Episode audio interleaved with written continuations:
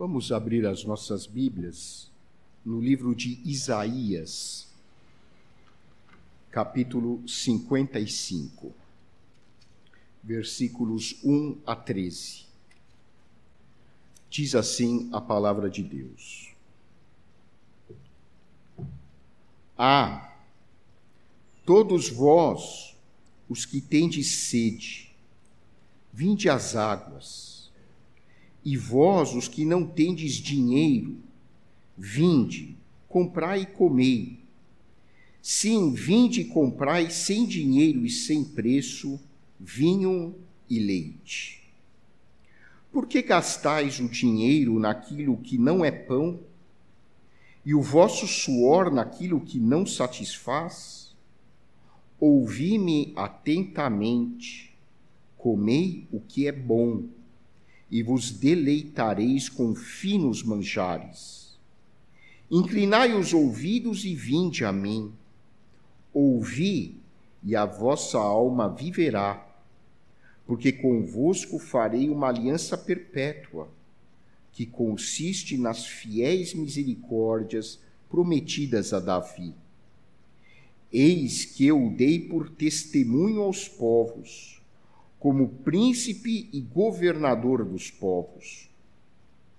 Eis que chamarás a uma nação que não conheces, e uma nação que nunca te conheceu correrá para junto de ti por amor do Senhor, teu Deus, e do Santo de Israel, porque este te glorificou. Buscai o Senhor enquanto se pode achar, invocai-o enquanto está perto Deixe o perverso seu caminho, o iníquo os seus pensamentos. Converta-se ao Senhor, que se compadecerá dele, e volte-se para o nosso Deus, porque é rico em perdoar. Porque os meus pensamentos não são os vossos pensamentos, nem os vossos caminhos os meus caminhos, diz o Senhor. Porque assim como os céus são mais altos do que a terra, assim são os meus caminhos mais altos do que os vossos caminhos, e os meus pensamentos mais altos do que os vossos pensamentos. Porque assim como descem a chuva e a neve dos céus, e para lá não tornam, sem que primeiro reguem a terra, e a fecundem, e a façam brotar, para dar semente ao semeador e pão ao que come, assim será a palavra que sair da minha boca. Não voltará para mim vazia, mas fará o que me apraz e prosperará naquilo para que a designei. Saireis com alegria e em paz sereis guiados. Os montes e os outeiros romperão em cânticos diante de vós, e todas as árvores do campo baterão palmas. Em lugar do espinheiro crescerá o cipreste, e em lugar da sarça crescerá a murta, e será isto glória para o Senhor e memorial eterno, que jamais será extinto. Oremos. Santo Deus, nosso Pai, ajuda-nos a compreender a mensagem descrita neste capítulo do profeta Isaías. Que o teu Santo Espírito nos ilumine. Nós te agradecemos em nome de nosso Senhor e Salvador Jesus Cristo.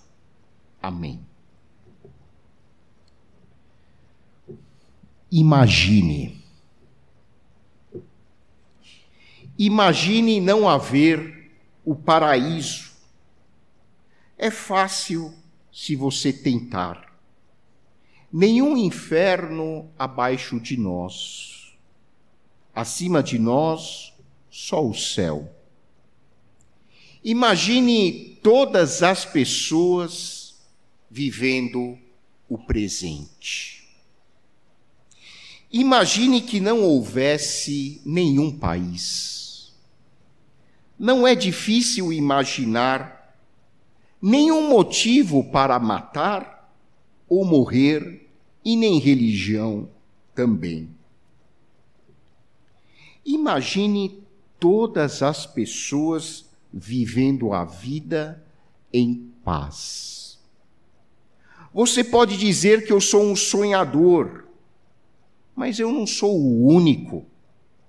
Espero que um dia você junte-se a nós e o mundo será como um só. Imagine que não há posses. Eu me pergunto se você pode, sem a necessidade de ganância ou fome, uma irmandade dos homens. Imagine todas as pessoas partilhando, todo mundo. Você pode dizer que eu sou um sonhador, mas eu não sou o único. Espero que um dia você junte-se a nós e o mundo viverá como um só. Esta letra é a tradução da música Imagine, de John Lennon, que faz parte do álbum do mesmo nome e foi lançada em 1971. Foi o single mais vendido deste cantor. E depois esta música se tornou um hino para a paz e foi interpretada por outros cantores como Elton John e Stevie Wonder. Ela é um clamor pela paz num mundo marcado pela hostilidade, pela violência, pela opressão, pela política do ódio. Esta canção, escrita por John Lennon, retrata a realidade da década de 70. O mundo assistia horrorizado às atrocidades da guerra do Vietnã, guerra esta que cessou em 1975 e, segundo algumas estimativas históricas, com até 3 milhões de mortes. E também na década de 70 já se vivia o clima da Guerra Fria entre as grandes duas superpotências da época, os Estados Unidos e a União Soviética, com ameaças de ataque nuclear entre ambas, que não é muito diferente do que nós estamos vivendo nos dias de hoje. A trajetória da civilização, infelizmente, tem sido marcada por muita violência, por guerras. Nós escutamos agora na oração do pastor Ismael, segundo embaixador brasileiro na Palestina, no Brasil. Uh, existem mais de 100 conflitos bélicos né, acontecendo atualmente. Essa tem sido a nossa história. Muita violência, muito ódio, infelizmente políticas equivocadas e o preconceito servem de reforço para que a violência se perpetue. A violência é sempre uma tentativa de eliminar aquilo que se considera inferior aquilo que se considera uma ameaça dentro de uma certa ideologia. Então, constroem-se ao longo da história ideologias baseadas no preconceito e essas ideologias consideram determinadas minorias, determinadas ideias como ameaçadoras, como inferiores. Então, se busca eliminar estas minorias para que a ideologia possa continuar existindo. E, naturalmente, essas ideologias não se baseiam na realidade de que todos nós somos iguais diante de Deus. Ao longo da história, judeus, palestinos, armênios, gregos, assírios, povos africanos, povos do Extremo Oriente, foram vítimas de perseguições e de políticas de extermínio. Há pouco tempo, 120 mil armênios foram exilados de suas terras ancestrais, levando pouco mais do que a roupa do corpo. E hoje nós vemos atônitos, mais uma vez, a história se repetindo e milhares de judeus e palestinos sendo mortos por causa da guerra. Eh, vocês conhecem aquela velha história de que as pessoas podem aprender de duas maneiras: é pelo amor e pela dor. E eu tenho a impressão de que a nossa espécie humana tem uma predileção incrível pela estratégia da dor. A Bíblia é um convite do, da primeira à última página para que as pessoas aprendam pelo amor. Mas Deus permite que a humanidade siga o seu destino e tome as suas decisões, porque Deus investe na nossa capacidade de reflexão. Se você ler a Bíblia, ela é um convite contínuo à reflexão madura. Mas o ser humano obstinado, como é, opta deliberadamente pelo aprendizado através da dor. Um dia nós vamos aprender, só que vai demorar mais e vai ser de uma maneira muito mais dolorosa. Não precisava ser assim. Nesses dias nós nos unimos a John Lennon no seu sonho utópico de um mundo melhor de um mundo onde a paz possa ser uma realidade, onde as pessoas possam viver com dignidade. No entanto, como cristãos, nós entendemos que não basta a imaginação para nós construirmos esse tipo de sociedade. Não basta to imagine.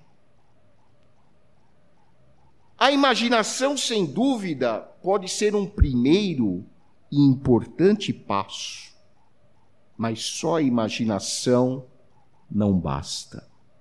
E nesse momento, nós, como igreja, ecoamos a voz profética de um dos maiores estadistas da história de Israel, o profeta Isaías. Isaías foi considerado, ele é considerado na história judaica como um dos grandes conselheiros políticos que já passaram pela nação de Israel. Ele foi conselheiro de vários reis. Uma pessoa brilhante, com uma forte consciência espiritual e política.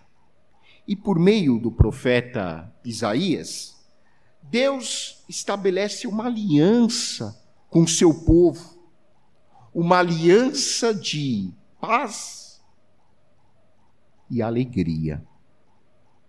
E como é essa aliança que Deus estabelece por meio do profeta Isaías?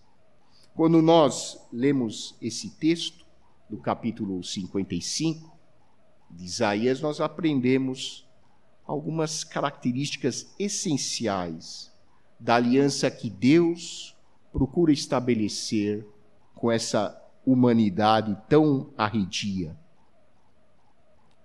A primeira característica da aliança de Deus é a sua graça. Toda a mensagem bíblica que se direciona ao ser humano para que ele mude a sua atitude, começa pelo anúncio da graça de Deus. E com o profeta Isaías isso não foi diferente. Isaías viveu mais ou menos 700 anos antes de Cristo. E na época de Isaías, as coisas estavam muito feias para Israel. Israel havia se tornado uma nação economicamente fragilizada, militarmente empobrecida e estava sendo constantemente ameaçada pelo maior império daquela época, que era o Império Assírio. E Isaías assistiu com muita tristeza à destruição do reino de Israel, que era o reino do norte, pelo Império Assírio.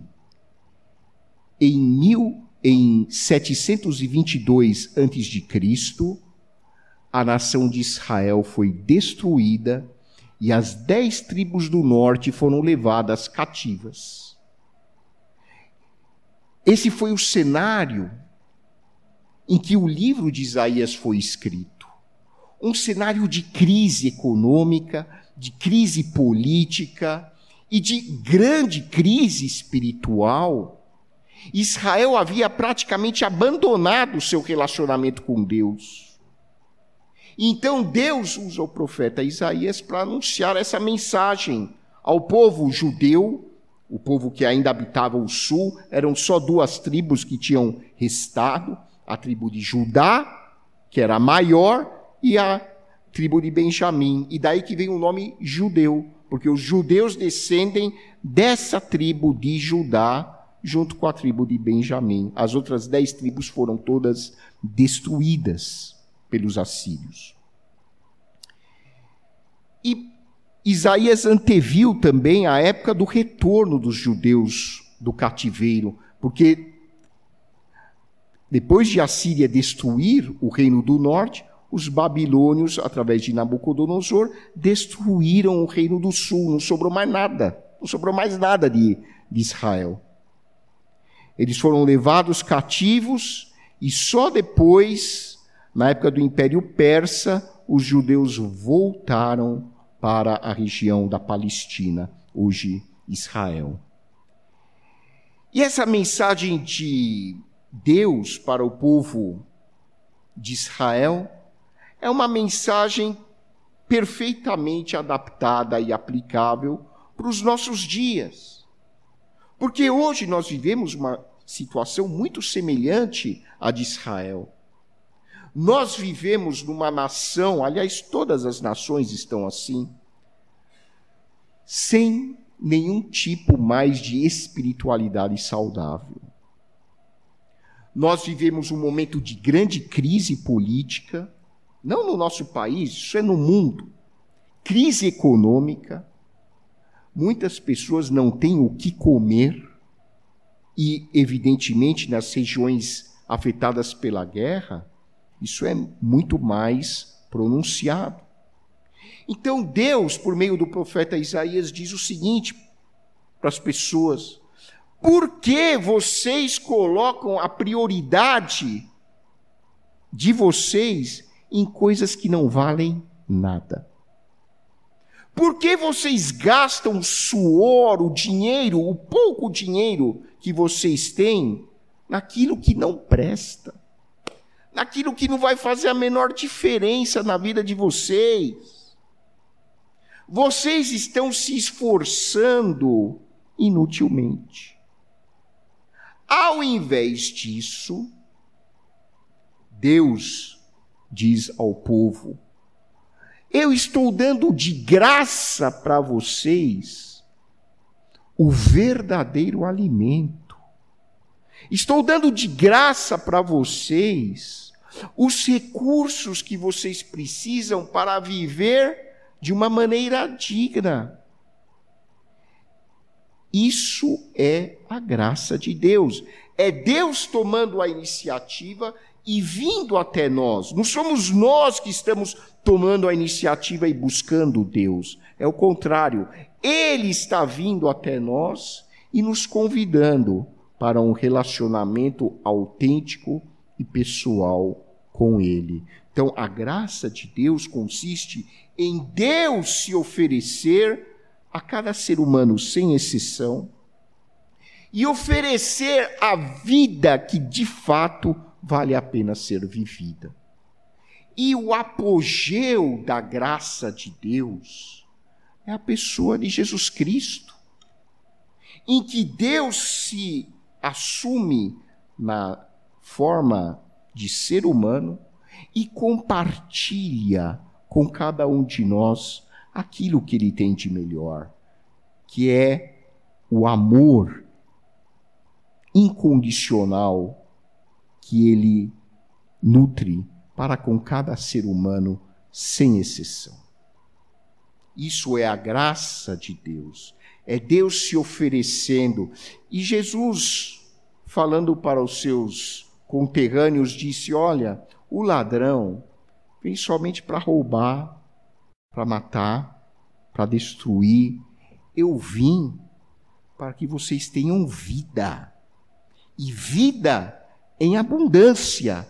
Eu vim para que vocês, de fato, possam se relacionar com Deus de uma maneira madura, de uma maneira pessoal, de uma maneira em que vocês realmente vivam em comunhão íntima com o Criador. É para isso que eu vim, disse Jesus.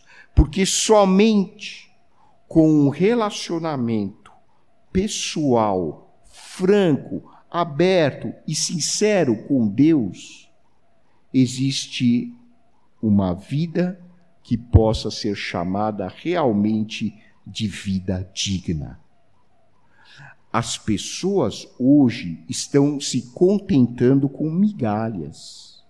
As pessoas hoje, assim como acontecia na época do profeta Isaías, estão gastando os seus esforços, o seu dinheiro naquilo que não satisfaz de verdade. As pessoas estão preocupadas em economizar até o último centavo para ficar com o carro mais lindo do ano, para comprar uma mansão, ou para comprar coisas para mostrar para as pessoas que elas têm. Gente, isso não leva a lugar algum.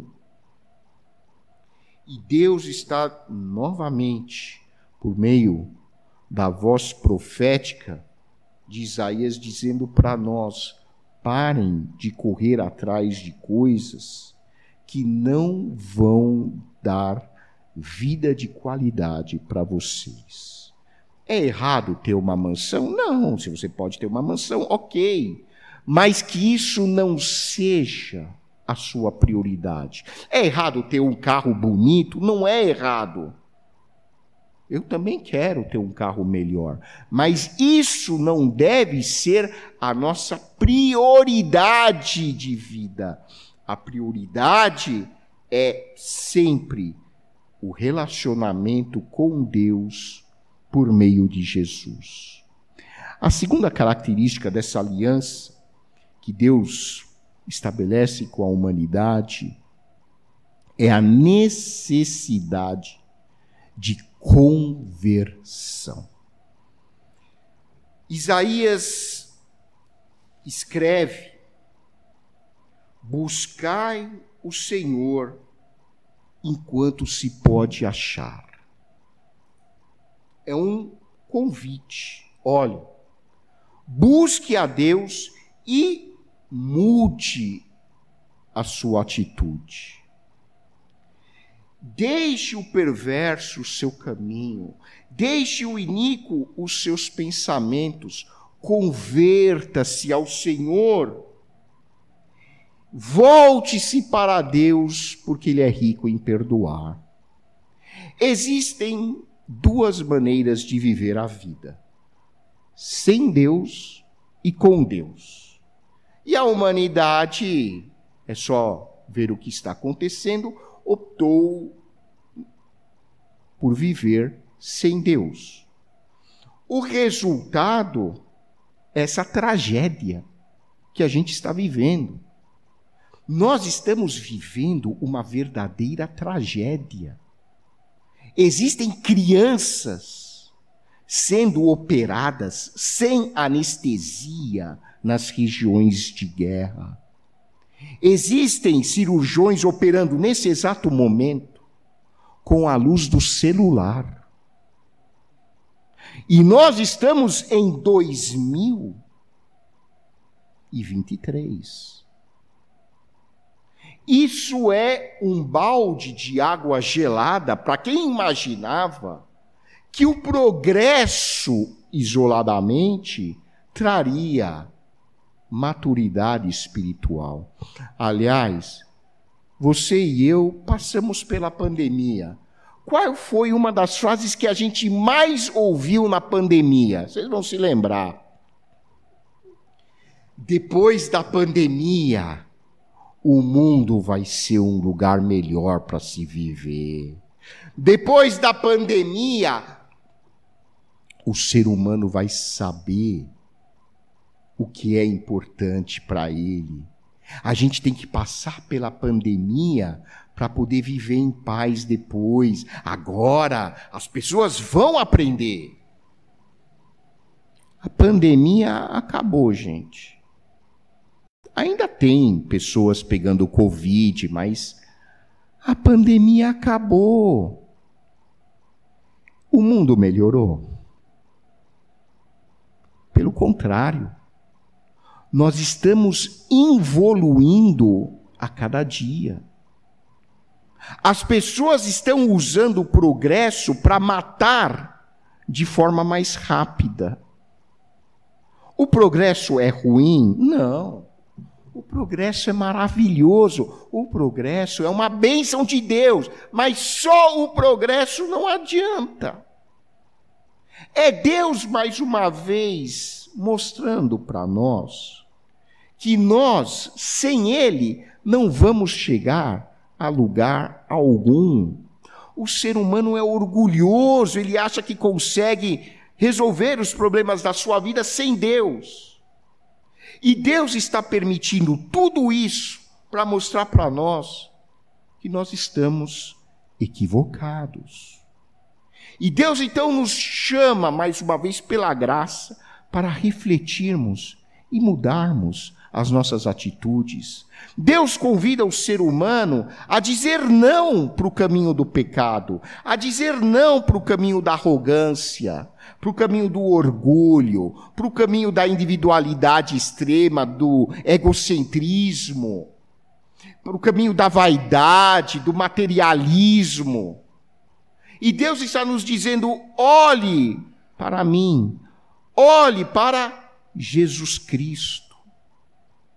O mundo só vai se tornar um lugar decente quando as pessoas se conscientizarem que são pecadoras e entregarem as suas vidas a Jesus Cristo como único Senhor e Salvador de sua existência. Qual é o outro caminho? Não existe. Enquanto o mundo não se converter ao Senhor Jesus. Nós, mas converter, gente, eu não estou falando conversão religiosa, de é, adotar o cristianismo como religião oficial. Não, não, não é isso. É conversão pessoal. É aquela conversão em que as pessoas realmente sinceramente se identifica com aquilo que Jesus ensinou e passa a segui-lo. É aquela pessoa que entende que fora do amor não há salvação, não há possibilidade mínima de uma convivência fraternal entre as pessoas. Receber Jesus é receber a mensagem do amor, da solidariedade, da caridade, da ética, da fraternidade. É isso é seguir Jesus. Não é seguir uma doutrina a respeito de Jesus. Muitos seguiram uma doutrina a respeito de Jesus e o resultado continua sendo morte, violência, inquisição, cruzadas. Os cristãos fizeram barbaridade ao longo da história. Às vezes eu escuto alguns comentários, as pessoas se esquecem de que o povo que mais matou gente na história foram os cristãos. Por isso que quando eu digo que as pessoas devem se converter a Jesus, eu não estou falando conversão ao cristianismo. É conversão a Jesus, a pessoa de Jesus. É seguir aquilo que ele ensinou, que é amar ao próximo, independentemente de quem é esse próximo. É se identificar com a espécie humana e entender que nós fazemos parte de uma natureza, toda ela criada e habitada por Deus. E o terceiro elemento dessa aliança é a alegria e a paz. O profeta Isaías diz que quando as pessoas buscarem a Deus, quando as pessoas se voltarem dos seus maus caminhos e se entregarem a Deus, até as montanhas vão aplaudir. Em lugar dos espinhos vão crescer árvores maravilhosas. É a linguagem poética que Isaías usa para demonstrar que um mundo de verdadeira paz e de alegria só é possível quando o ser humano mudar de atitude. Que as pessoas abram os seus corações para a graça de Deus. Que as pessoas possam olhar para Jesus Cristo e convidar Jesus para ser o Senhor e Salvador das suas vidas. E somente assim nós viveremos num mundo onde a paz e a alegria são uma realidade. Que Deus nos abençoe.